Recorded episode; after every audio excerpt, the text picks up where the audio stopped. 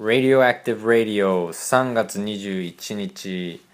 今日はゲストはコミュニティオーガナイジングなどをあの、まあ、教えたりそういう活動をしているしげしげです。よろしくお願いします。よろしくお願いします。あの俺本名知らないんだけど。本名言ってもらってもいい？本名は言わなくても大丈夫、じゃあしげしげであのでえっとまあ早速なんだけど、えーっとじゃあ出会ったのなんだっけ？あグリググリーンズの鈴木奈緒さんにつなげてもらってあのその時はコミュニティオーガナイジングのワークショップをグリーンズの学校でややってた頃ぐらいかな、今もねやってるんだけど。うんうん。うんでズームでねうん。話して。そうだね、それでなんかまあ社会変革オタク同士でうん。結構ね、意気投合してそうそうそう。そこから NBC 強制革命 NBC リトリートっていうディープなね。6日間の最高だった。ね 合宿に来てもらったうん。ね。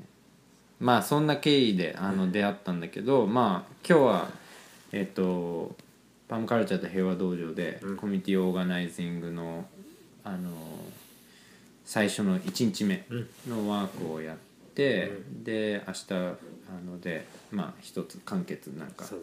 それなりのコミュニティオーガナイズができるような状況になるっていうあの流れなんだけど、うん。多分。あの簡単にそのまあしげしげの話から入りたいなと思って、うちょっと今日も話してもらったんだけど、うん。あのねなんで、まあ、コミュニティオーガナイジングとか、うん。そもそもその社会に働きかけるっていう、そういううんところから始めてもらっていいかな。うん。そうだね。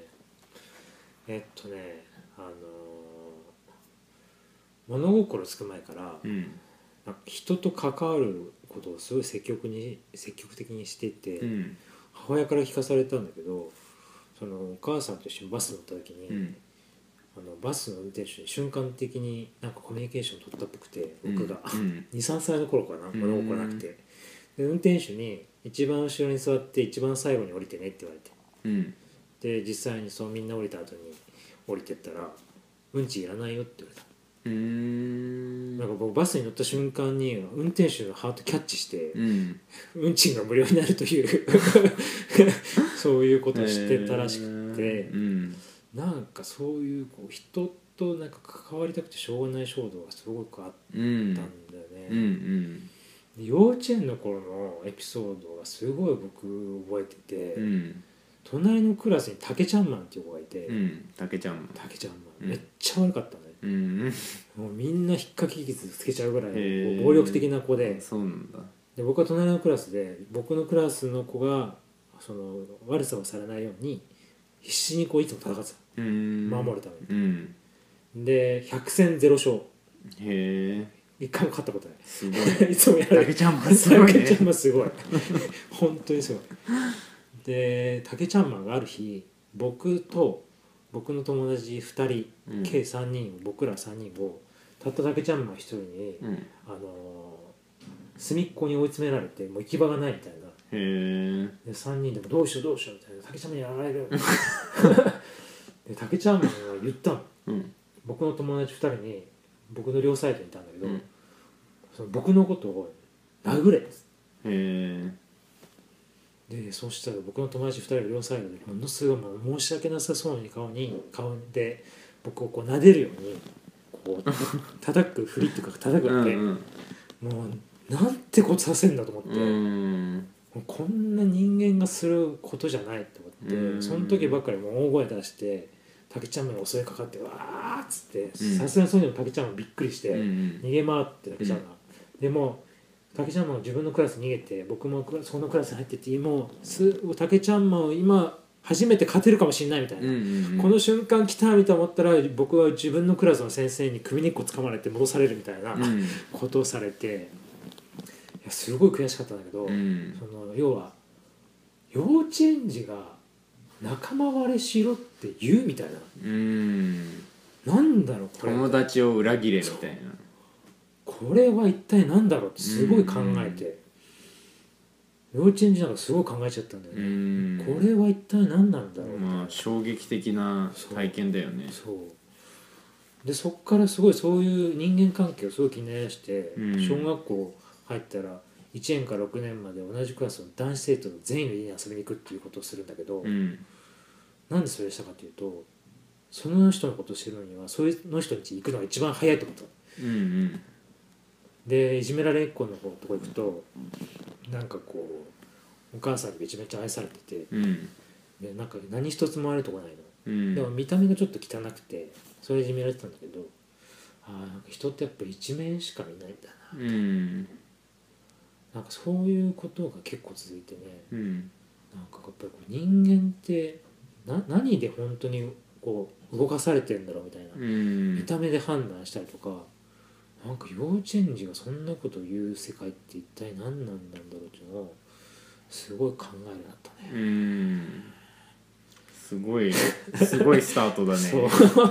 すごい考うん。まあでもねあのしげしげたちもいね、子供が生まれたばっかりだし、う。ん僕もあの子供が生まれてもう16ヶ月ぐらいになるんだけど、やっぱり自分の言動が本当にいかに暴力的かっていうのを常に目の当たりにするよね、やっぱりその赤ちゃんと対等じゃない関係をずっともう生まれた時から持っててそれはまあ物理的に対等じゃないっていうのもあるけど、うん。でもやっぱりねうん。俺がやりたいこととうん。赤ちゃんがやりたいことがあると大体なんか大人のやりたい方に誘導するんだよね。ね。まあ、特に今だと主張するから、うん。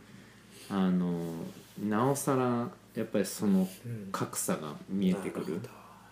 でなんかもう俺が寝かせたい時間うん。もういきなり持ち上げて 連れていくみたいなさ。で扉閉めて寝てみたいなさ、でなんかねおとなんかまあ親としてはさもういっぱいいっぱいでさ当たり前になんか別にね子供のことも考えてやってるわけなんだけど、子供の身からするとさ、うん。もう一切意見も言えないしそのそうだよね物理的なパワーで持ち上げられちゃって連れて行かれるっていうことに抵抗もできないしなんか選択肢がない、うん。で俺としても選択肢を与えないっていうことをわざとやってる部分もあるからね。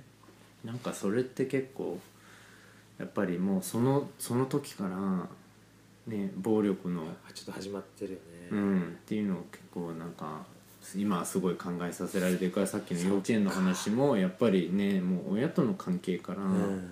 そうだね。ね誰も気づかないうちにどんどんそういうのが入っていってでそれで集団に入ると入るほど、ね、そのノルマっていうノームスその一般的なもう文化の、ね、良さもうん。やっぱり悪さもどんどんどんどん入っていっちゃっってどっかで出てくるよね集団の中の全員がそういう感じにならなくても誰かが役割を果たすっていうか。本当にそうだとうん。竹ちゃんマンはきっとそう家庭の中でものすごいひどい目にあってたんじゃないかなうん。だって仲間割れしようって多分自分がそういう目に遭ってないと思いつかない発想だなっていううん。今思うとすごいかわいそうな子だなっていうか,、うん。うん、そういうのはすごくあってうん。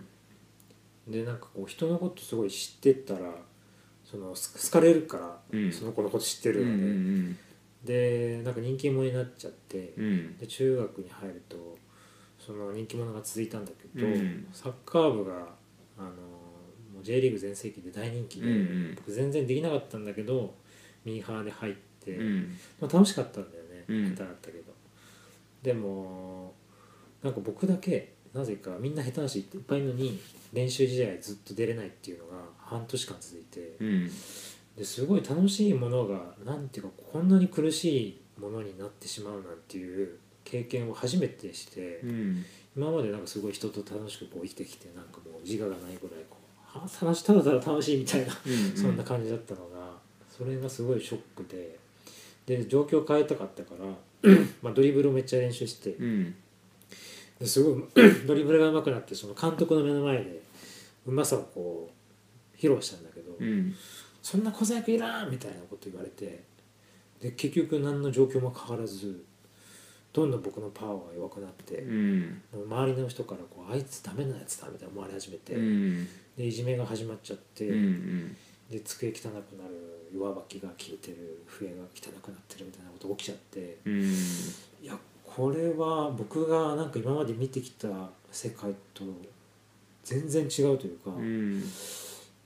なんかこうな全く理解ができないっていう、うん。こ混乱しちゃったんだよねすごく。うん。でその混乱してしまった結果まあその部活をまあ辞めたんだけど、うん。すごい友達からもものすごいいじめは続いてたんでなんかすごい苦しくてなんで生きてんだろうとか、うん。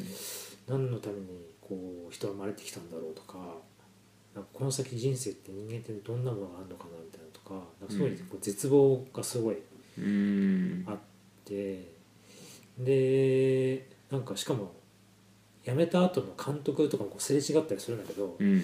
なんか子供ながらになんていうかこう相手に悪いなんていうか変な気持ちにさせないためになんかこう自分は元気ですみたいなこう感じでこう見せてて、うん。なんかそれもすごい辛かった。うんうんなんか全然自分じゃないっていうか、うん。なんかそういうのがあって結構そこからもう友達がすごくもう減ってうん。でそう孤独になってでずっとそういうなんていうか人はなんで生きてんだろうみたいなことをずっと考えて、うん。哲学勉強したり、うん。なんか歴史勉強したりとか,、うん。なんかそういうことばっかりしてたんだけどそのそんな僕でもなんかこう人のために役に立つんだっていう瞬間が結構 20, 20歳ぐらいになってようやく来てうん。転機が。うんなんかその僕に相談してくれる人がいてうん。悩みを、うんあ僕なんかに相談してくれるんだとか思って、うん。でなんか人付き合いほとんど断ち切ってたからうん。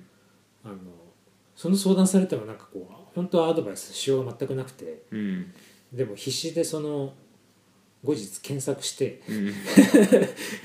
それなりの回答を持ってって、うん。っていうのをずっとやってたのね、うんそうしたらすごいこう信頼をしてくれて、うんでなんかもう本当になんていうか僕のおかげで助かったみたいな感じになって、うん。あなんか生きてる会はまだまだあるなうん。全然もしかしたら昔の楽しかったあの時代に戻れるかもみたいなことうん。をちょっとずつ思い出し始めて昔の友達に声をかけて自分から。うん。で積極的になんかこう助けたりとかなんかこう自分ができることはないかって探したりとかして、なんかそういうことをしていく中であやっぱり人の可能性を奪っちゃいけないじゃんっていうことを、うん。なんかそこで確信をこう取り戻していったうんみたいで、うんやっぱり人をこう助けたりとか人の役に立つっていうことがなんか本当に生きてる意味になるなっていうことを気づき始めてそこから結構人のために何ができるだろうっていうことを考えるようになってで結構その昔から人のことに関わりまくってたからおかげで、うん。観察力がものすごく上がってて。うんなんかこう分かるんだよね。なんかまあ本当はみんな分かってると思うんだけど結構微微妙な仕草で、うん。まあ、今すごい大変そうだなとか、うん。あめっちゃ困ってんだろうなとか、うんそう結構分かってそれが功を奏してからそれをどんどんなんていうかこうなんか人の役に立ててうんなんかそれがすごいこううまくいき始めたっていうのがあったんうだよね。ん。なんかさっきのその、うん。まあいじめられた時の話でうん。なんか連想したのが、うん。やっぱり一つのダメージはさ、うん。なんかその自分よりパワーがある人、うん。まあ、構造的なパワーだよね、うん。だからなんか試合に出す権限を全部その大人が持ってるからねでそこはもうその大人経由でしか入れなくてそこでノーって言われたらもう終わり。でそのダメージもあるし、まあ、無力感もさ結局。何してもその人が気を変えない限りはっていうねパワーアンダーなポジションだけど、やっぱりなんかよくそのレイプされた人の話とか、うん。まあ、いじめられた人の話うん。を聞くときにやっぱりもっとダメージが大きいのが周りの人がその状況を知ってながら何も声を出さない、なるほど。そうするとその一人の悪者ではなくてみんなに見捨てられた、うん。俺は何か俺がおかしいのかもっていう、なんかそのすものすごい孤独感とうん。罪悪感、うん。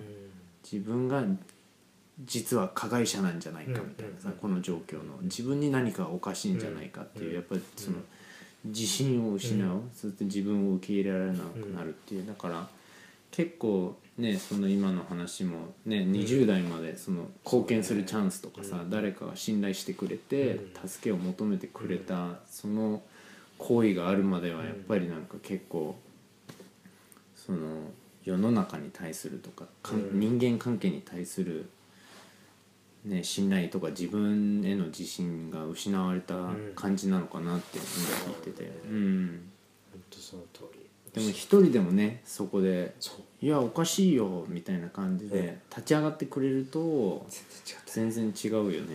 う。ん。全く違ったね、うん。そうなんだ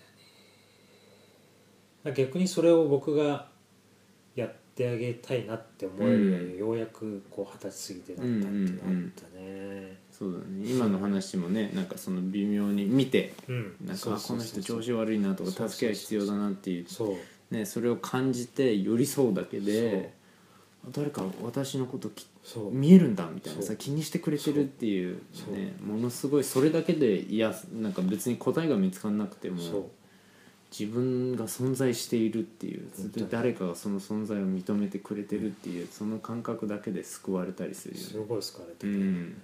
あとやっぱりあれみんな気づいてなかったんだっていうかうん。結構意外と分かってなかったんだみたいな、うん。僕だけに見えてる部分が結構あったんだなみたいな、そうだね。うん、そういうなんか自己効力感みたいなのを同時うんにうん描いてね、うん。それはすごいよかったな、うんでまあその流れからまあもっと大きな文脈でのそ,、の社会への働きかけっていうのはどういう感じの流れだったのかな。その辺のあたりからまず教育がおかしいなって思い始めてたんうだよね、ん。なんかこう前習いしててもさうん。なんかちょっとずれたらベシッとか叩かれたし、まあ、なんで前習いしないといけないねんみたいな。そうそうそう。そもそも。めっちゃ思ったし僕むしろ出らせてこう怒られてたんだけど、体育座りもちゃんとせずに怒られたりとか。そうそう。休めとかもさなんでなんでさそんな指令を受けないとダメなんだよ休めに。なんかさ休ませろよこっち。そうそうそうそう本当に。なんか軍隊だよねもう謎のシステムがいっぱいあって、そう。うん。僕は結構それに抵抗してって、うんまあ、それもあって多分僕そのあんまり好かれてなかったかもしれないけど、先生連中に、うんうんあでもまあ味方もいっぱいいたんだけど先生も。いたはいたんだけどやっぱりそのね。やっぱり強いよね、うん。うんあの軍隊系の人は本当に権力を持ってるからね。そうだね。そう見事にみんなをこう潰すっていうかこううん。力を奪ってくれるっていうのがあって、でやっぱ教育だなって思ったんだよね、うん。おかしいおかしいぞと思って、うん。みんなをなんか思考を停止させてるというかなんかまさにみんなに前前に習いさせちゃって見て見るふりさせるみたいな。うん。でそれに気づき始めてから結構教育のことを調べ始めたりとかまたそういう教育を通じたなんかまあ社会人でいうと研修とかあるから、うん。まあ、そういう研修ってどういうものがあるんだろうとかって結構自分で参加するようになったりとかしてでどうやったら人が本当に自分の意思を持って生きていけるんだろうかみたいなことをすごい探り始めたんだけどでそれを結構こう自分なりに考えたことを周りの人にやっていくと、まあ、例えば部下とかにやっていくと、うん。すごい良い反応が返ってきて、うん。例えば具体的にはそのやっぱりその人のことをちゃんと聞くとかその会社の中で言うとすごいこう予算のハウしか聞かれないんだよね、うん。どうやってこの予算達成するんですかみたいな。でそのやり取りに僕はすごい分かってこれ何なんだろうこれみたいな。なんで僕が今これをどういう気持ちでやってるのかとかどういうことを考えてるのかとか何でもなんで聞いてくれないんだろうみたいな。全く人の存在無視してるやんみたいうん。なな何を見てんだろうみたいな。僕のこと数字なのかなみたいな。うん。でそれがやっぱ人間を本当に人間見なくさせてしまってるなと思ってて。で僕はすごいこう人の気持ちを聞いたり感情を聞いたりどんなことに困ってるのかっていうのをやっぱきずっとひたすら聞いていくとその人がどんどんこう自分の力を取り戻していって自分でこう解決していける力を思い出したりとかして、で、まあ、単純なその歯を聞くよりもそっちも全然こう状態が良くなるので。うんなんかそうやってこう一緒になんていうか目標達成できるみたいなのができてった時にあやっぱりこっちの方向性なんかあるなっていうまだ確信はなかったんだけど、なんかやっぱこう人に寄り添っていく何かでこう本当にいいち未来作れそうだなっていうのは気づき始めた頃にちょうどその時に、まあ、僕27ぐらいだったのかな、うん。6か7ぐらいの時に2011年で。うん。で震災が起きたんだけどでいや僕30だから。ちょっとサバ読んだかもしれない、もうちょっと年取ってたね。うん。2011年に震災起きたんだけどで原発反対賛成って起きたのがすごい僕衝撃的で、うん。だってあんなにたくさん人亡くなっててすごい自分も東京にいたから死にそうになったけどさ、うん。本当に死にそうになったんだよね。なんかビルのさ揺れが激しくて、うん。これ体感的にみんなこう下に床に隠れて机の下に隠れてたんだけどポキっていくなって思ったの。うん。ビルが、うん。本当にそんぐらい揺れて。でまあポキってなんなかったんだけどだからほんある種死を体験みんなしてみんなもう泣いてたから女子社員とか。なんかそういうのをこう見た時にあ生かされたなとか思って、うん。でなんか改めてその原発反対賛成ってなんでこんなみんな死に近いぐらい東京に住んでてもそうだったのにこれ何なんだろうみたいななんでこんな攻め合ってんだろうみたいな。これいつじゃあ日本って一つになれるのかなみたいなもっと大きな出来事起きたら一つになれるのかなってでもそれってもう地球が破壊されるぐらいの勢いじゃないみたいな,、うんなん。かえそんなこと起きないとみんなが一つになれないって人間ってもう終わってるじゃんと思ったんですごい絶望して2011年は何も実はこう動体が動かなくなっちゃったの、うん。ボランティアに行きたかったけど行けなかったみたいなすごくあったんだけどでも2012年になった瞬間からもうこれは絶対行動しなかったらダメだと思って毎月自分に5万円自己投資しようって決めて、うんどうにかこの大きな対立構造を乗り越えられるコミュニケーションでもリーダーシップ論でも何でもいいから何かを見つけたいと思ったのね、うんうん。第三の道を歩めるとか、うん。あとお互いに手を取り合える何かを絶対に見つけたいと思ってもうセミナーワークショップもう研修らーってたくさん行ってでその2010年当時にグリーンズに出会うしもうほとんど結構その当時のソーシャル界隈の有名な人にたくさん会って一緒に話したりしたりとかうん。一緒に何かやったりとかしたんだけどでもやっぱりこうまだなんていうか震災以降ようやくこういわゆる社ソーシャルみたいなのが成熟を始めようとした瞬間だったかまだみんな模索中でで僕も自分のになんかこう団体を作ったりとかして、うん。アートで表現してみたりとかアートは例えばガラスでにアートを描ける団体作って、うん。商店街の窓にアートを描いてみんなで遊んで自由に表現しようみたいなことやったりとか、あとは防災のボランティアみたいな形で福島に行ってみんなでスタディツアーして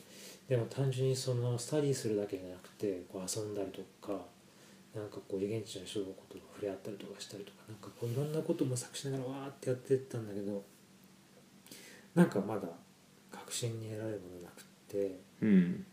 でようやく2014年にコミュニティオーガナイジングっていうメソッドに出会うんだけど、うん。ハーバード大学のマーシャル・ガンツ博士っていう人が体系化したものでで市民運動からこう社会を変革させると。すごい弱者の人がこう声を上げてってでどうやって社会を変革させるかっていうことを体系化し実際にそれで社会を変えているメソッド、まあ、例えば有色人種の人の状況を変えた事例もある。まあ公民権運動とか。そう公民権運動。マルティン・ルーサー・キング。牧師とか。牧師とかまあ、そういうものに出会った時にそのなんかそれだけ聞くとこうただの社会運動っぽかったんだけど実際中身は人の感情にものすごく寄り添ってて、うん。人の心とか動機とかなぜうんみたいなところにめちゃめちゃこう聞きながら人をエンパワーして、うん。でリーダーシップを育むっていうメソッドで、うん。あこれは今までにないなって思ったので、うん。今までどっちかっていうとハウツーでなんかこう論理立てられててその通りにやるとなんかうまく組織がよくなるみたいなことになったんだけど、なんかそういうものではなくてすごく地道で時間もかかるし、うん。なんか1対1で会いまくったりとか泥臭いんだけど、うん。でも人間ってやっぱりこういうことをしていかないとお互いのこと分かり合えないなって思って、うん。でその中ですごく思ったのはストーリーを通して相手の背景を知っていくことが大事だと。うん。でもこれだって思ったんでね。なんか見た目が汚くていじめられた子の話をさっきしたけどその子はがなんでじゃあそういう汚い格好をしてるのかっていうのをもしかしたらストーリーを聞いたら分かるかもしれなくて、うん。そうすると一側面自分が見てる側面だけで判断しなくなる、うん。例えば極論言うとトランプももしかしたら小さい頃か分かんないけど誰かにものすごく強烈に搾取された経験があるかもしれないけど、うん。それ聞いてみなきゃ分かんない。うん。でもやっぱりそうやってこうその人の背景を文脈しようとしない限り人は否定したりうん。またはそのただ自分を肯定するだけみたいなうん。対立構造をすぐ作り上げちゃうので、うん。そしたらなんかもう勝つか負けるかみたいな、そうだね。うん、なんか僕が竹ちゃんマンと勝つか負けるかみたいになっうん。て、なんかそれって何なんだろうみたういな、ん。本当に望む結果がその先にあるんだろうか、うんうん。いやないなみたいそうだね。なんかあのなんかやっぱりその人のストーリーを知らなかったり、まあ、特にまあそうだね。本当にそのその人を人間として見られなくなる時、な、うん。うん。あのまあディヒューマナイズ非人間化してしまうっていうのが結構ね僕らの傾向でそりゃね例えばドナルド・トランプがうん。すごくその移民の人たちはみんな悪者だみたいな感じでなんかメキシカンはみんなドラッグをやっててとかっていうすごいひどいことを言うからまあある意味彼はものすごい多くの人たちを非人間化してしまう。ね。けど同じようにドナルド・トランプはなんてクソみたいな人間だって言ってるそのね移民を守ろうとしてる人たちもやっぱり同じなんていうかな、その型にはまっちゃはまってね。で脱原発原発推進も、うん。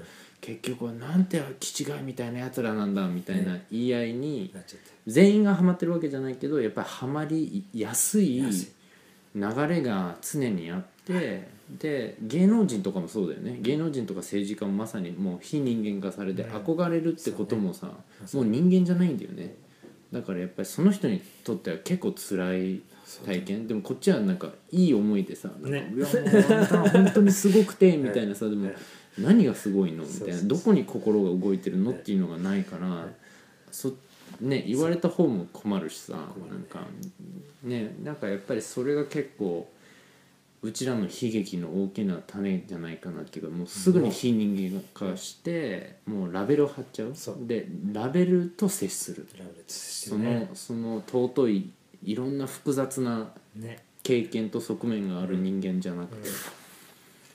そう。なんでやっぱりそれもやっぱり自分の中にある恐れと不安から来てるんだろうなと、うん。そうやってララベル貼んないと何者かがか分かんない状態だから不安でしょうがないみたいな、うん。早くこの人をラベリングしてもう否定した方が楽。うん。決めつけちゃいたいと。っていうそのもうそこのやっぱ二分法っていうかね対立構造に人はすぐ陥っちゃうんだなっていうのがやっぱりパターンとしてよく起こるから、うん。やっぱそこは注意していく必要があるなってすごく思ううん。のと同時にさっきちょっとねこの話の前にデカルトの話が出たよね、やっぱり西洋は自分とあなたは違う人まあでも東洋はなんか割り切れない。私とあなたはもしかしたら割り切れない存在かもね、みたいなうん。哲学があるけど、まあなんかその0か1かは分かんないけどその間もなんかありそうだよねみたいな、うん。そういう曖昧さをどこまでこう保留できるかというか、うん答えを出せない状態をなんかこうまあちょっと極論言うと楽しめるとか、そうだね。うんなんていうかこうまあ今日は答え出なかったけどいいかみたいな、その状態をなんか良しとすることができるかみたいな、すごい大事な気がするそうだね。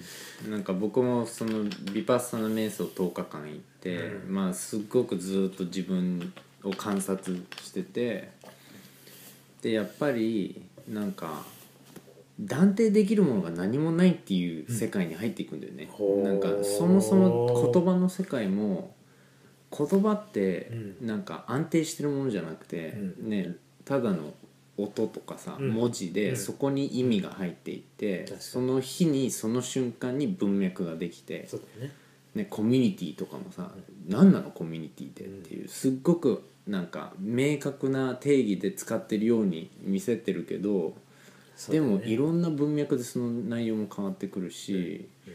だからなんか結構やっぱり自分が見て今信じている現実、うん。今信じているこれが平和だとか、うん。これはおかしいとかっていうのも明日変わってるかもしれない、うんね。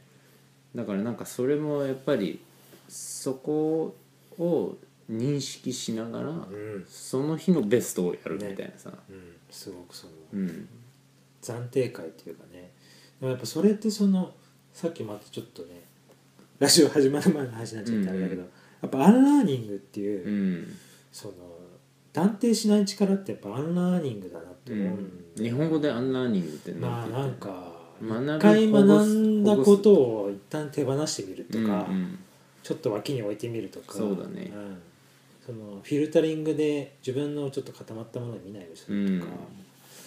そういうことだとは思うんだけど、なのでやっぱそれを常にこう意識して持っていかないとなんていうかこうすぐ決めちゃう、そうだね。うん、自分の持っている物差しとか。うん。経験とかで、うん。うん。でもしかしたらそれが問題の根源かもしれないけどそのね色眼鏡が外せない限りはそずーっといろいろイノベーションとかなんかすごいね想像力を働かせてやるんだけど、うん。もう前提がおかしいから全部がねじれちゃうみたいなさ。なんかガンジーの氷山の本で書いてあって結構ハッとされたのが、うん。その成功の定義。うん。うん。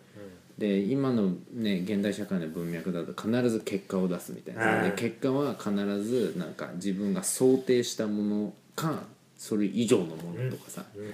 で数でちゃんと出せるみたいなさ、100人イベントに集まりましたとかさ、この政策が変わりましたっていう、でもそのガンジーの氷山のその中で書かれていた、ん。ガンジーのその成功の定義はあり方なんだよね、だから外に現れた結果がどうであろうが、ね、大きなデモをしてそのいかにそのイギリス政府とうん。軍隊があの不条理なことをやっててそれを止めに行ってものすごい暴力を受けてもそこで平和でうん返せるかどうか。うん。たとえ殺されても。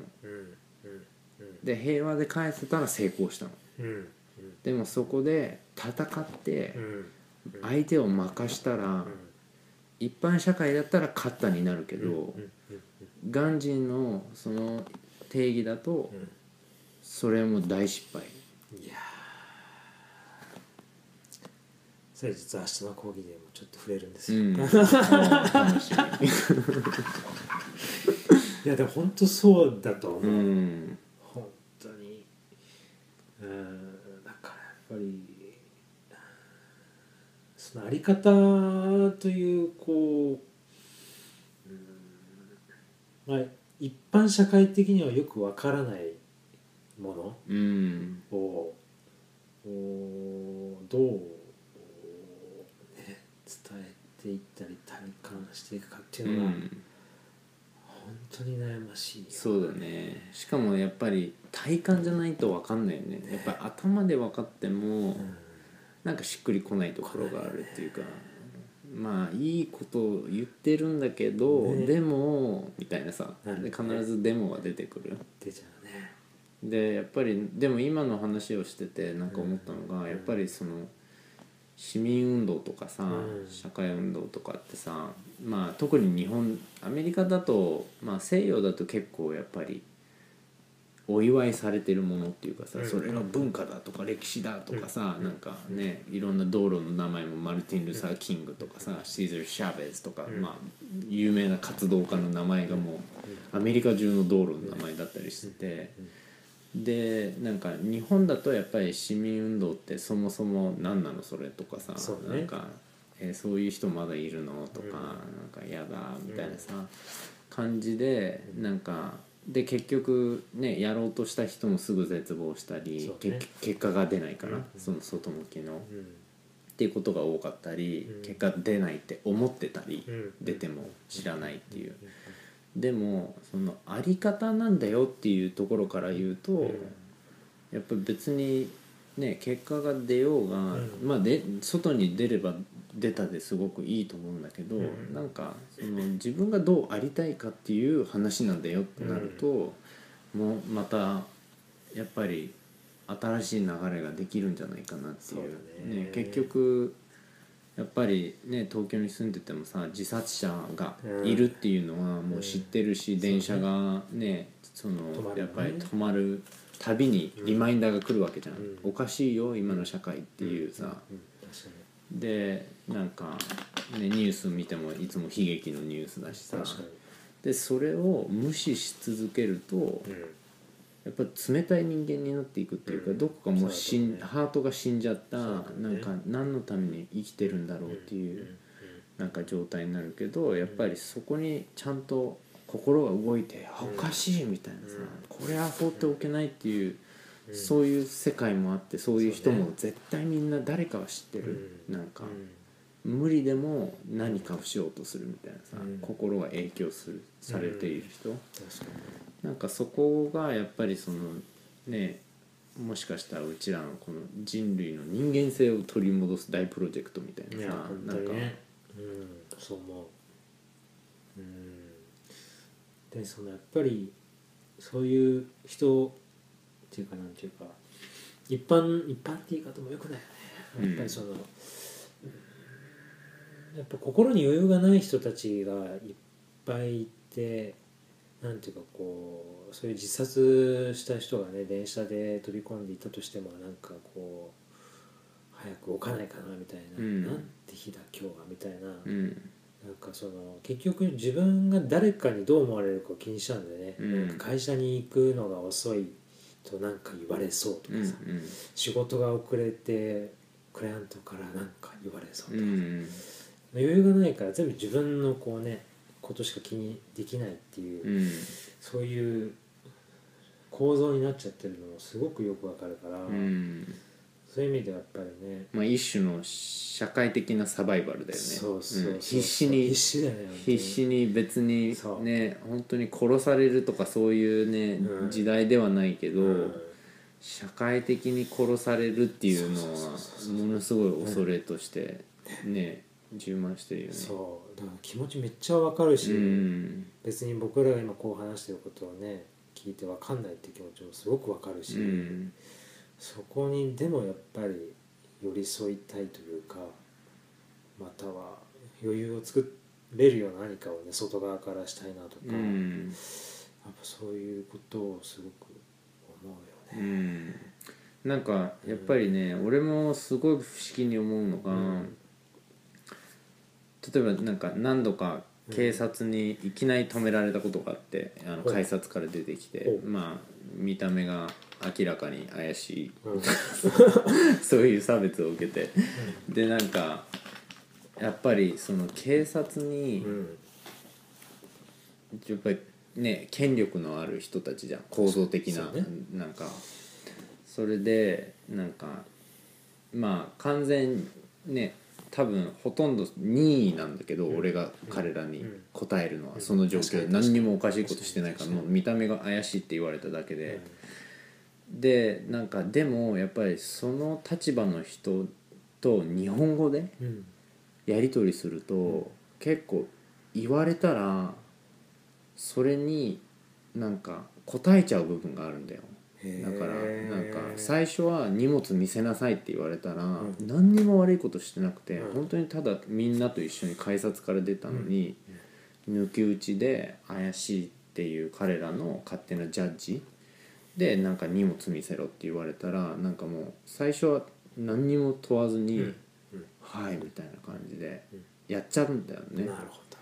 でそれがやっぱりこの俺でもだよっていう部分が活動家だしいろんな不条理になんか向き合ってきてで自分のパワーも取り戻してきてうん。一市民として主体性も取れてみたいなさでもやっぱその文脈でもうすごいインポットされてるからで日本語なんだよね。英語だとまだ戦えるんだよ。ど。どっかでなんでおかしいじゃんこれみたいなさ。でもやっぱりそれがもうトレーニングとして多分学校でずっとや,、やられててだからやっぱりね本当にその特にうん。不良的じゃない人たち、うん。なんかもううん。結構合わせて生きてきた人たちにとっては本当にやっぱり違う道を歩むってすごくハードルが高いなって言ってやっぱりもう権力者に従うっ本当にね。ていうのをすごくやっぱりずっとうんやってきてそれでここまで来れたっていう部分もあるからさ。なんか結構この課題はでかいなみたいな。ね。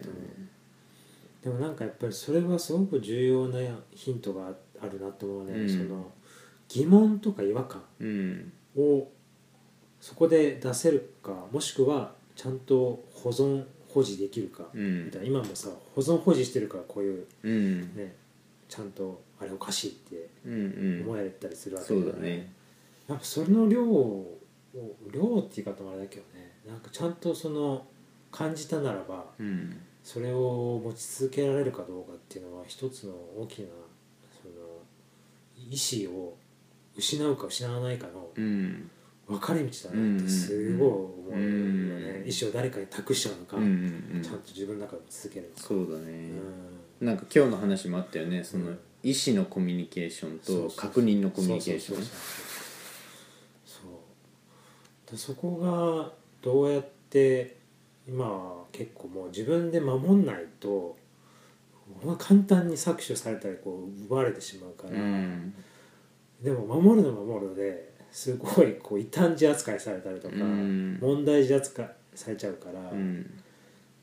非常に構造的にも難しい。そうだね。本当に実際いじめられたりねさっきの話みたいにまたはね仕事場からね解雇されたら生活にも支障が出たりねまあ政府政府関係になってくると今度は本当に身の安全とか危なくなることもあるし、そうなんだよでもなんか今の話でさその一方では自分の違和感をちゃんと感じてねでなんか無視しないっていうか、ちゃんと違和感あるなみたいなさ、うん。っていうまあ部分と、ん。もう一つがでここがコミュニティオーガナイジングのうん。うんなんか僕は魅力的だなっていうのはやっぱりその、そういう仲間を増やす、うん。うん。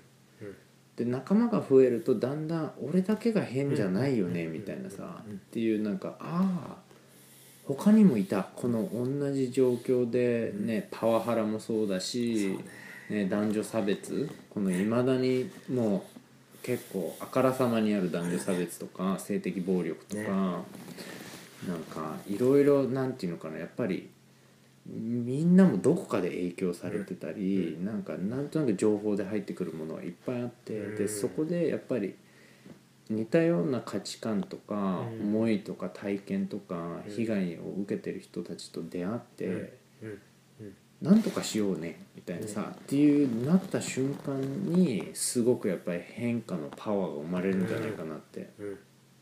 本当にそう、うん。なんかそうなんだよね。やっぱりエンパワーメントっていう言葉もあるけどこうひ一人ってなんかこうか多分構造的に確信に至らないんだよね、うん。自分の世界の中だけで確信に至ることって多分決してなくてうん。やっぱりなんかこう自分の外の世界と初めてこうリアクションされた時にこう間違いないっていうものが徐々にこう蓄積されてって、うん。あ本当にそうなんだ。あ本当だ本当だあ間違ってないみたいな。うん。かそのプロセスがやっぱり他者と関わることのなんかすごくなんか素晴らしい意義だなっていうやっぱり自己完結しない。うん。あらゆる人と世界を一緒に生きてるっていうことの本当に確認ができるのでなんかそういう意味でもすごい他者ってすごく重要だなって思うのと、うん。一方で他者はどっちもなり得るというかその自分を苦しめる存在にもなりうん得るから、常にやっぱりその人間関係の中に自分がこうお左右されている。うん。っていうことをなんていうかこうセルフチェックできればあの良くも悪くも仲間を作れるし、うん。まあ、こう脅かされそうになった時もその人間関係の中にそこが内包されてるからうん。なんか慌てずにその人間関係見ていけばそんなにこう苦しくならないっていうか、ううんん、そういうのあるよね。うん。なんかちょっとだけその、まあ僕はなんていうかな、んまだコミュニティオーガナイジング半まあ1日分しか受けてないし、うん結構はしょってる部分 あるけどあのなんか、まあ、これを聞いてる人たちにもじゃあコミュニティオーガナイジングをもうちょっとなんかどういうものなのかとか、はいはいはい。なんかそこになんでパワーがあるのかなっていうか、なんか多分多くの人にとってはさ、そもそもね。社会運動とか市民運動にうん。戦略とかメソッドがあるってことも知らなかったり、なんかその実際それで何か変わったのかみたいな、まあね有名なガンジーとかマテルチン・ルーサー・キング、大物たちはなんかすげえことを外国でやったらしいみたいなさ、ね。歴史の。でもやっぱり実際ねその身近でもうん。なんか、まあ、最近で日本でもコミュニティオーガナイジングがちょっとずつ広がっていろんなところで、あのやってる活動とかもあるから、なんかもうちょっとそこの話もちょっと含められたらなと思うんだけど。うん。うん。一番最近で分かりやすいのは一昨年あの刑法改正っていうのがあって、女性がまあ性犯罪でそのまあ基本的には刑法っていうのがすごい軽くて性犯罪の刑法って何？刑法っていうのはえっ、と刑法って何？刑法っていうのは、えー刑法って何？法律？法律。そう法律の一つ、うん。そう。で要は性犯罪者のその刑法があるんだけど、うん。規定が。で女性が襲われたら基本的にもうほとんど罪にならないような110年前から変わってない、うん。その性犯罪に関する刑法があるのね、で、まあ、それを変えるためにまあチームを作って、うん。で仲間たくさん集めてでどういうふうにことをやっていくと本当に変わるのかっていうことをこう仲間たちで考えて政治家にたくさんロビーイングしてで政治家の仲間もたくさん募っていってそれで憲法改正のタイミングでちゃんと議題に上がってまあ少し改正されたんだけど、でまた今度タイミングがあって改正されるんだけどなのでその実際としてはあの、まあ、いろんな形であのロビングをしたんだけどもその至るまでにはやっぱりちゃんとお互いの関係を作っていくためにストーリーを語り合ったりとか、うん。で創造的に自分たちのパワーをこういろいろ使っていくんですけどもその例えばいダンスを映像に撮って国会前でダンスしたりとかしたりとか、そういうこうちょっとクリエイティブなことをしたりとか、あとはあの、まあ、これはよくあるかもしれないけどちょっと有名な人たちを呼んで、うん。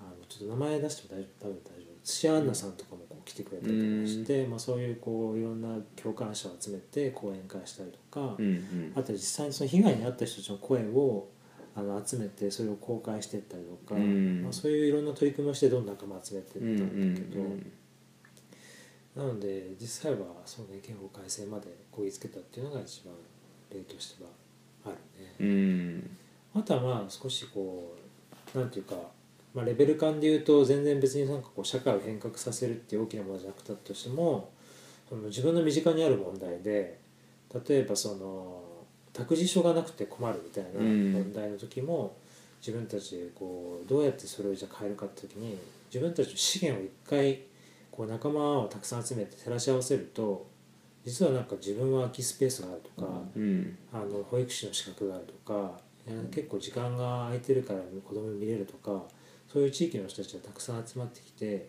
この問題を自分たちで解決できたっていう例もある,、あるしあとはその LGBT の問題をこうもっと世の中に知ってもらうために LGBT 成人式っていうのがあって、うん LGBT の人のでもすごい自分の好きな格好をしようよみたいなことをキャンペーンにして、でその独自のあの LGBT 成人式っていうのを開催してあのたくさんオーガナイズしてあの地方のテレビで放映されたりとかしてそうやってこう LGBT の人をエンパワーするとか、うんそういうこういろんな単位のサイズの社会運動みたいなのが。うん。うんでやっぱりなんか今日受けてそのコミュニティをなんていうかな今の話とかもさまあいろいろねなんかその要素としてはみんな触れてるかもしれない。例えばうん。こういう課題を、ね、意識啓蒙のためになんかうん。募金活動するとかさイベント立てるとか、でもなんかやっぱりコミュニティオーガナイジングのすごく面白いなと思うのは、うん。すごくやっぱり明確なポイントを出してくれる、うん。どういうところにパワーがあるのかとか、うん。なんかどういう流れで社会変化が起きるのかっていう、うん。だからなんかちょっとだんだん盛り上がって、でもなんか課題があって盛り下がって、でまた盛り上がってみたいなそういうなんていうかなその時間とともにどういう流れを見ていくかっていうのがあらかじめモデルとしてあったり、あのね、さっきのストーリーもやっぱりどうやったら上手にその人が引き込まれるストーリー作りうん。をあの作れるのかとか、みんなの自分ごとにするための流れとか、なんかいろいろやっぱりそこが本当に分かりやすいポイントで一回受けるとあここういうことを意識すると、うん。より人を巻き込めて、でよりそんなすごい大金がなくても、うん。政治家にならなくても影響力を持てるんだっていう、そこがね本当にやっぱりそのし市民運動のパワーをなんかうん再確認と確認するきっかけになったんじゃないかなって今自分の体験を今日振り返って、うん。本当にそうだね。だからすごい人がやるものじゃなくてもう誰でも課題はあるからその人がどうやってその問題解決能力を上げていくかっていう。う、ん。本当にそこを見てって。でしかもそれがその同志っていうものになるんだけど、うん。問題に直面してる人っていうふうに言い換えるんだけど、うん。その問題に直面にしてる人自体が問題を解決していくっていうことにすごい、あの着目してて、うん。うん。それ以外はコミュニティオーガナイジングっていうふうに呼ばないようにしていて、うんうんまあ、誰かが助けてあげるみたいなことはコミュニティオーガナイジングではないと。うんうんなのでその問題を解決したい人自体が問題をクリアしていくとどんどんその今まで果てしない遠いこう問題だったものがどんどん自分の力で変えられるかもしれないっていうふうに思えてくるんだうよね。んでそれはまあちょっと一例では例えばバスの中で有色人種のこう差別が起きてて、うん。みんな椅子に座れないみたいな状況がアメリカで起きてたんだけうんど、うん。でバスに乗ることをみんなやめて歩いて20キロぐらい毎日通おうみたいなことを半年間続けたら、うん。バス会社が困ってちょっと運賃入らないからちょっと乗ってくださいみたいになってうん。でバあのバスの中の差別がなくなったみたいなことが起きたんだけど、でそれはすごいあのすごいなと思ってて何かって普通は弱者って何もこう変えられないって思っちゃうんだけど、うん。実は自分の足を毎日2 0キロうん。使って歩くという行為をしただけなんだけど、うん。そういうこう自分の中に実は資源がたくさんある。うん。実はパワーたくさん隠れてて、で選択肢も実は無限にある。無限にある、うんうん。でそれを創造的に使うことによってしかもそれが仲間と一緒にやることによって、うん。ものすごい大きなパワーになって一気にこう構造が変わるっていう。う、ん。ひっくり返るみたいななのでそういうこう可能性を見ていけるから。で自分たちはそれを変えられたら今までは誰かが変えてくれるとかうん。待ってたり、またおかしいと思ってても言えないみたいうなのが、ん。いや変えられるじゃん自分たちで、うん。じゃあもう次の問題行こうみたいな。そうだね。うん。それがやっぱすごいコミュニティオーガナイゼーションの醍醐味かうん、まあしげしげも俺も多分そういう体験からうん。なんかどんどん変えていこうみたいなさノリになってやっぱりそこは本当大きなポイントでなんかその一つの課題を例えば原発とかさ、あのね、沖縄の基地の問題とか、うん。なんていうかなもちろんそれ自体もなんかねもっとみんなが幸せになる方向に変えられたら最高だけど、うん。でもやっぱり本当にそれで苦しんでる人たちが実感として変えられたって感じられるとなんか本当にまたもう全然違う。今までのこの日本の謎のね。私たちは何も変えられませんみたいなさっていうなんかどっからそれを植え付けられたの？みたいなさ。だって変えてきたじゃん。っねていうなんかやっぱりなんかその歴史が消えてしまってみんなも自信がないなんか不思議な存在になってるけどでも実際ねいろいろ自分で選択してうん。生活を決めてるもものもいっぱいあるしおかしいものにやっぱ働きかけるってことは子供の時からうん。まあ度合いはいろいろあると思うけどやってるうん。からやっぱそれをもうちょっとなんか引き出すみたいなね感じだよね。本当に本当に、うん、でやっぱりね国民全員がなんかねみんなが誰かが苦しんでたり自分が苦しんでる課題をじゃあ解決しようみたいな。それは大事だって思ってなんかみんながやるぞっていう、それがもう一般の文化になったら、もうどれだけどんどんいろんな課題が解決していってみんなが幸せな方向に行くかっていう。本当にそうなんです。よ、うん。でちょっとそのコミュニティオーガナイジングじゃない人がうん。言ってた言葉でコミュニティという言葉の定義があって、うんうん。僕はイヴァン・イリーチっていう人がいて、うん。哲学者なんだけど、うん。イヴァン・イリーチ。でその人が言ったコミュニティの定義がすごい素敵で、うん。あのコミュニティとはみんなが何かを乗り越えた先にできるもの。うーん。みんなが何かを乗り越えた先にできるもの。そう。うん。だから何かを乗り越えない限りコミュニティではない言ってるんで、例えば音楽好きが一緒に集まって暮らしました。うんうん。はコミュニティではない。うん。特に何も乗り越えてないから。うんうん。でもやっぱり人ってこう、まあ、部活でも何でもサークルでも社会活動でも何でもいいんだけどやっぱりものすごいこう何かを乗り越えるとすごい連帯感がきて、うん。でそのつながりってすごい持続的でそうだね誰かが何か困った時助けたりとかすうる、んこの構造がコミュニティなうんん。で、なんかやっぱり何かを乗り越えるという関係値うんうんができないとその機能はしないっていうか。そうだね。うん。うん。いやーそれディープだね。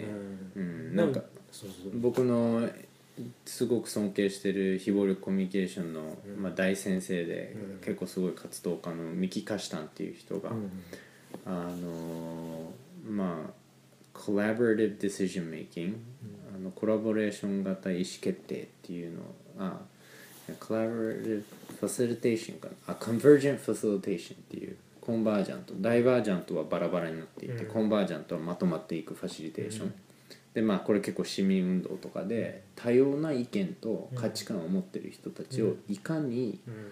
同じあのポイントにまとめていくかっていう、うんうん。だから常に多様性がある中でやるっていうことがすごく大事なのね、やっぱり。で彼女が言ったなんかコラボレーションが今のしげしげの話と似てたんだけど、うん。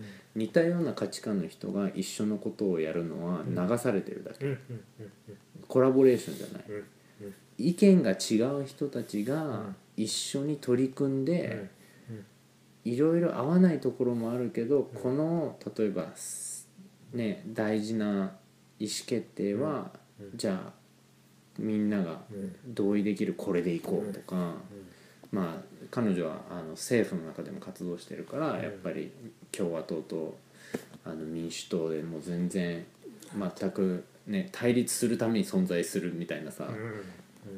組織たちなのにやっぱりこの大事ななんだっけ子どもの保護の関係の政うん策についてはみんながほぼみんなが同意できるもう何ヶ月もかけてプロセスをしてでなんかその同意に向けてあの実現したんだけどやっぱりそれこそがコラボレーション。だからね原発反対推進の人たちが一緒になって、ね。じゃあ本当にみんなのためになるような流れを作ろうってできた時がやっぱり一番ねコラボレーションの形にもなるしそれこそコミュニケーションというか今まで戦ってた人たちがその戦いのパラダイムを乗り越えてなんかいやでも同じ日本の未来を考えてる仲間だよねみたいなさ。うん。本当に本当に。その乗り越えた先にやっぱりこう見えてくるものが本当にあると思うんだよねうんそうでないとやっぱりこうちょっと何かが一方的になってたりとかこう自分の側面とかまたは相手の側面しかこう発生してないような世界になってしまううん。からやっぱり乗り越えた先にできるものっていうのがね本当にそうだなって思うんだようね、ん。でも関係がそこにやっぱり宿るっていうか、そうだね。うん、関係終始も本当に関係だなと人間関係だなってうん。まあその辺は結構僕もアドラー心理学は全ては人間関係だってう言ってて、ん。でまあ、人間関係はでももっと言うと感情なんうんうん。だから結局まあ NVC になってくるような気もするんだけど、うん。結局みんなどんなことを思ってるのかってういう、ん。何を大切にしてそれゆえどう感じて。そう。うん。だしやっぱりみんな結局ね一人一人がお願いを持ってるだけだっていうシンプルな構造の中にいることに気づけたらもっと優しくなれる気がすうるんんだよね、そうだうん。ねでそしたら乗り越えやすくなるかな。みたいな、うん。あそういうお願いがあるんだねみたいうん。なかわいいね。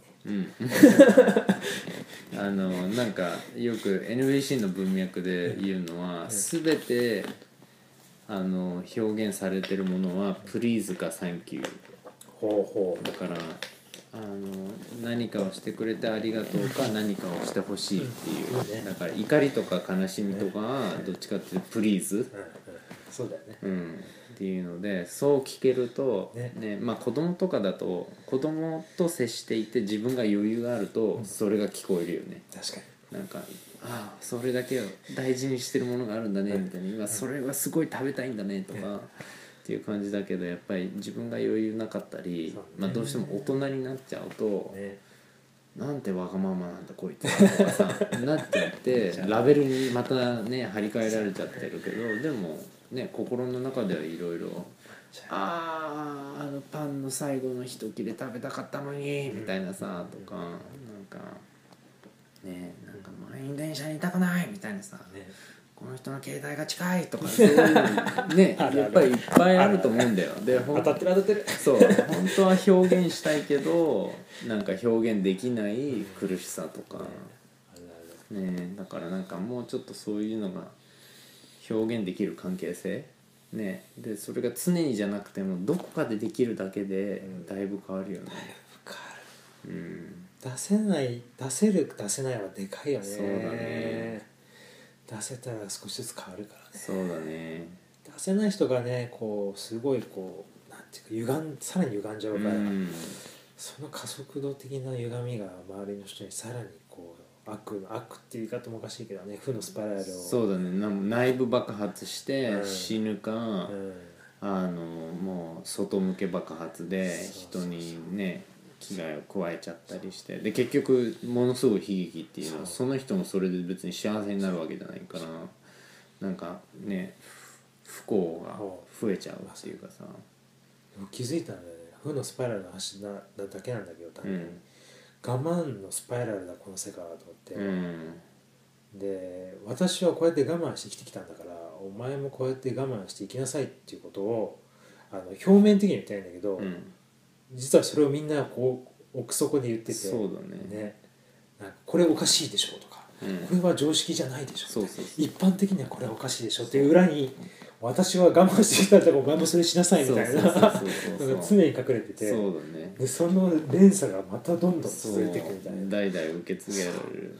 そう。いやこれはね恐ろしい。ねでもやっぱりそのベースは嘆きだよね。なんかなんで私はこんなに苦しんできたんだよみたいなさこんな意味のわかんない常識に誰が考えたんだよみたいなさ。でもやっぱりね力がない時に力がある人にそれを押し付けられてで自分もその苦しみね。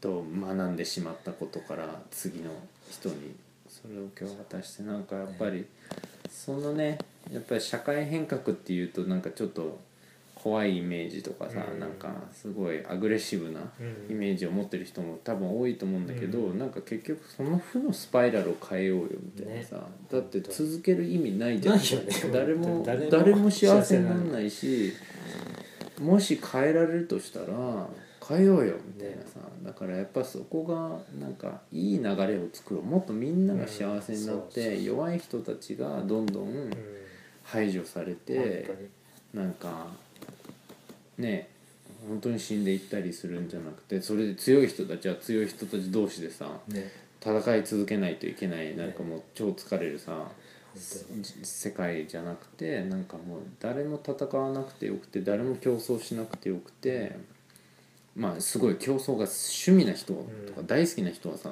その人たちでやればいいと思うけど、ね、やりたくない人がいっぱいいるから、ね、もっとやっぱりみんなが大切にされて、温かくて思いやりが増えていく社会？本当に。なんかどんどん意地悪になる人の社 社会を作ってどうすんだよみたいなさ。本当に。ね本当はみんなすごい素敵な側面があるのに、ね。なんかやっぱ俺もやねだんだん忙しくなって、嫌なこといっぱい言われてると、うん。どんどん意地悪になってきて、うん。今度誰誰か ねなんか的を探すみたいなさ こいつ弱そうだみたいなさでもなんかね不思議なぐらいのパワーでさその文化とか構造って。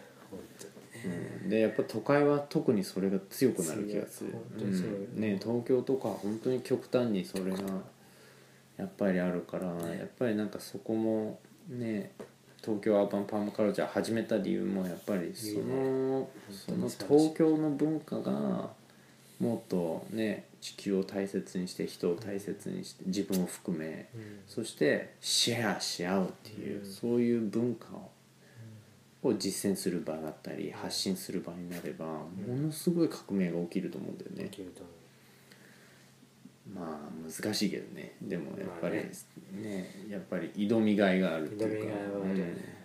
やっぱ投げ入ったら負けみたいな世界だからねそうだ東京って、いやね。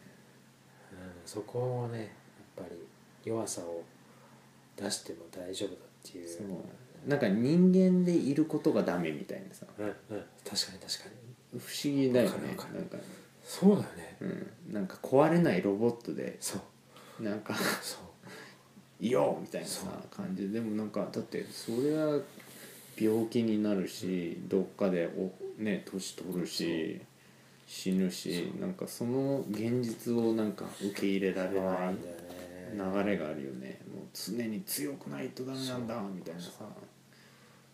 なんそう誰が言ったのみたいなね。ね。でもやっぱにね東京とかだけじゃなくてやっぱ世界中でそういうのがあるしそうだね。まあ今の時代結構独裁政権ねちょっとやっぱ本当に強いすごい保守的でね。ちょっとやっぱ暴力的な表現をしてたり政策を進める人も実は人気が出てるからさねブラジルとかもアメリカとかも。だからなんかそれもね残念な流れだけどやっぱりどこかでその流れをうん変えるっていうこともなんかまあよりそこに俺は気合が入るっていうか、うんね。そっちの流れには絶対なってほしくないなみたいなさ、本当にうんうん、だからまあ皆さんもぜひ、うんあのチャンスがあればあのよくトレーニングって結構頻繁に行ってんのかな？そうね。あのいろんな場所でやってるからそういう意味ではまあ月1ベースぐらいではやってるね。日本のどこかで。どっかで日本どっかで。うん。うんうん。でそれは全部コミュニティオーガナイジングジャパンのウウェブサイトに書かれて結構資料とかもいっぱいある資よね。料はねもう無料でダウンロードできうんうるので、ん読み応えがすごいありますうんうん。でまだそんなにそのファシリテーターは多くないんだよね。ファシリテーターはそんな多くない。あのうん。完全に講義できる人もそんなに数人しかいない。そっかなのでまあその人材もねうん。もっと増やしてい。きたいところなので聞いてそこにワクワクした人はぜひ確あかに。ぜひぜのやっぱそういう人が増えれば増える、まあそれが俺の中で平和のインフラっていうかさ、どんどんそういう確かそういうキャパシティが日本社会に広がっていったりうん。あとやっぱりすごくね面白い分野だよね本当に平和とは何かとかさ、うんパワーとは何かとか本当に生きることとは何かっていうのを常に問われる、ね、社会変革はそもそもいいいことなのかとかっていう話もね この最初にやってたんだけどそうだね。それは本当は優しい暴力なんじゃないかとかさでもなんかやっぱりそういう答えのない問いだけど、うん。やっぱり考えがいがある、あめちゃうん。なんかそういうまあオタクの世界へ、うん。ぜひ皆さんもってきてください。じゃあなんか最後にしげしげからなんかもしメッセージか言いたいうんことがあればそこで終わりたいと思うんだけどどうですか？そうだね。今それを聞かれて出てくるのはうーん。なんかあの素晴らしい本はたくさんあるんだけど、うん。最近また改めてこの本いいなって思ったのが「フリープレイ」っていう本で、うん。結構前にやったんだけどあのなんていうかやっぱり人間ってその本当に面白がった時はあのなんていうかこう普段まあ近道したりとかうん。目的を達成しようとするんじゃなくて、スキップしたりとかうん。回り道すると。うん。要は目的が度外視にその手段、うん。スキップという手段とか、うん回り道してなんかこう未知なる何かを探すみたいなそっちがこう勝るというか、うん。そっちになんていうかこう人間のよ生きる喜びを感じるっていうのが、うん。本来の人間には非非合理だし、うん。なんていうかこう全くこう効率的じゃないうんことを人間は本当はたくさん意思決定する動物だと思うんだよ、うんうん。本当はね。うん。でもそれがこうなくなってしまっている、うん。教育やまたは資本主義によって、うんうん。だから一見誰かから見たらものすごい無駄だと思われることももうでも実は自分にとってものすごい大事なものってたくさんあると思ってて、うん。それは人には言えない。なんか何々フェチかもしれないし、うん。何かこう実は独り言かもしれないし、うん。なんかなんかそういうことはその人の中のなんか創造性やその生きてる世界を実はすごくこう維持しているものだったりするから、なんていうかそういうこう無駄なものとか非合理なものとか非効率なものみたいなものに思えるものをなんか一人一人が徹底的に大事にしてで時にはそれをなんかこう君だけにはシェアしてあげるよみたいな。うんなんかこうちょっとシェアしてあげたりとかすると実はものすごく面白いんじゃないかなとか思ってて、なんかそういうことが全てに通ずるような感じが僕はしてるんで、ねなんかなんかそういう割り切れない何かまたは人には簡単に説明できない何か、うんぜひそういうものをそう大事にしてもらえるとすごく人生が豊かになるんじゃないかなってう思いんますね。で僕で言うと最後にちょろっとシェアすると、うん。あの NVC のタレントショうーん。で実は披露したことがあるんだけど、うんうん。あの昔テレビでネプチューンが「生きてるってなんだろう、うんうん。生きてるって何?」っていうコントをやってたんだけど、今やあのタレントショーの定番に しげしげ。なってんだけどそれをねずっと一人で、うん。ずっとボソボソボソボソ、うん。自分でこう新しいメロディーを作って、うん。ずっと繰り返しでそれを一人遊びでやってたんだよ、うんうん生きてるってなんだろう生きてるって何みたいなことをうん新しいメロディーを作ってずっとボソボソやってたの、それを人前で初めて披露したんだけど。とても不思議なタイプなんかねやっぱりそういうのってすごいこうドキドキもしたけど、うん明らかに楽しいんだよね、うん。すごい楽しくてなんかそういう何かよくわからないものを披露するとまたいろんな人に刺激を与えるし、うん。なんかそういうので世界がもっと面白くなってきたらいいなとか思うんだよね、うんい。やいいねはい。ありがとうございました。り今日のゲストはしげしげでした。はいありがとうございました